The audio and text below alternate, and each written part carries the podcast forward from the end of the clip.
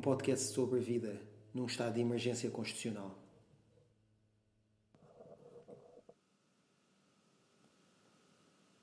Estou a andar de noite e confesso que não percebo nada. Não percebo mesmo nada de nada. As coisas são sempre maiores do que nós, nunca as conseguimos compreender. Por isso é que eu estudo modelos, o que quer dizer que faço modelos que olho para dados, que coleciono informações, que crio apreensões intermediadas da realidade. No fundo, estudo para perceber. E há tanto para perceber. E depois percebemos uma coisa hoje e amanhã já não. Já não a percebemos porque os dados estão sempre a mudar, os modelos são sempre insuficientes e nós nunca somos completamente capazes de conseguir perceber a big picture. Só há quatro coisas que se mantêm sempre como estão, de um dia para o outro. As pessoas, que são sempre surpreendentes e imprevisíveis. A natureza, que é ainda mais do que as pessoas surpreendente e imprevisível. A incerteza em si mesma quem chama isto Deus, deixo ao vosso critério, e a incapacidade nossa, humana, de conseguirmos tudo. Especialmente de conseguirmos perceber tudo. Por exemplo, não consigo perceber o cinema. Chiu, chiu. Eu nunca lhe disse isto. Ou pelo menos não lhe disse desta forma. Mas a verdade é que eu não consigo. Só consigo perceber os momentos que têm canções. E só os consigo perceber devido às canções. Só consigo sentir aqueles momentos devido aos sentimentos que as canções trazem, aos sentimentos que elas provocam. Por exemplo, aquele filme muito bonito que se passa em Tóquio, recente, ou pelo menos para aí com 10, 15 anos, eu esqueço-me sempre do nome. Aquele filme que tem um casal que nunca se percebe muito bem se eles gostam do outro ou não, se vão acabar juntos ou não e que, enfim, no fim não ficam juntos. E, e nesse momento eles separam-se e parece uma coisa muito definitiva para sempre, mas não sabemos bem. E depois entra aquela canção, aquela canção dos dias da Mary Chain. E tudo, tudo, tudo de repente. Eh, a sala, qualquer espaço, qualquer pessoa, qualquer natureza, qualquer Deus fica de repente como o título. Fica com os sentimentos do título, os sentimentos do refrão. Fica tudo como o mel. Suave, doce, comovente e ternurento. As canções são assim, são, são um mistério imediato. O cinema não, não é imediato. O cinema exige muito, pergunta muito, é, é preciso muito esforço. As canções, por outro lado, não perguntam nada. Apenas entram e tiram. E tiram tudo até chegar ao osso. O cinema é um lugar, a canção é uma viagem, que é nova e é antiga ao mesmo tempo. Ela diz, ela diz ou disse-me no outro dia que sentiu o cinema e, e ela, é muito, ela é tão boa. E eu, mas eu não consigo, não consigo acompanhá-lo, não sei se pensar o que é ser canção. Porque eu sei o que é ser canção, não sei o que é, cinema. E ser canção é ser à pele, é estar à pele, é, é, é sentir à pele o que está no osso. O que quer dizer que sentimos sem qualquer tipo de prioridades. Que dizemos as coisas como elas são, que sentimos as coisas como elas são, na mais pura essência.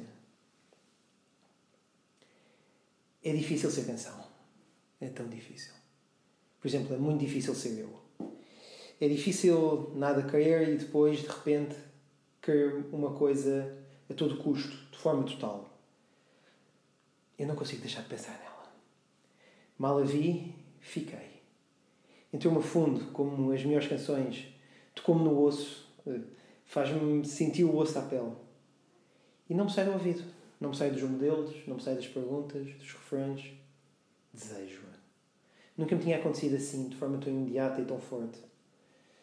E agora estou aqui, a saltar de bocado de terra em bocado de terra, a mergulhar no meio do oceano e a subir à tona, a pensar em modelos e em refrões, e os refrões, não sei se sabem, mas são formas de modelos uh, cantadas. Mas na verdade eu quero estar com ela. Quero sair de onde estou e estar com ela. Sinto-me quando penso nela, quando falo com ela, quando recebo uma mensagem dela, um poema dela. Sinto-me na melhor canção possível. Sinto-me como o mel. Tenho de voltar imediatamente.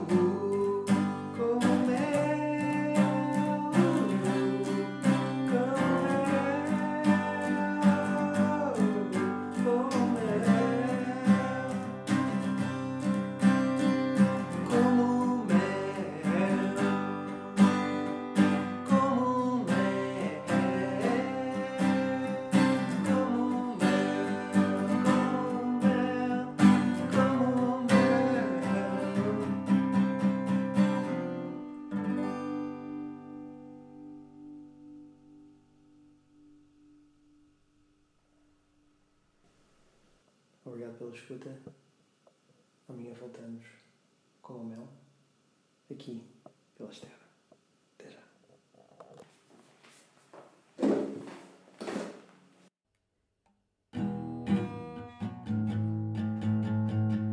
Pela Estrada é um podcast escrito, gravado, produzido e tocado por Martim Lucas Pires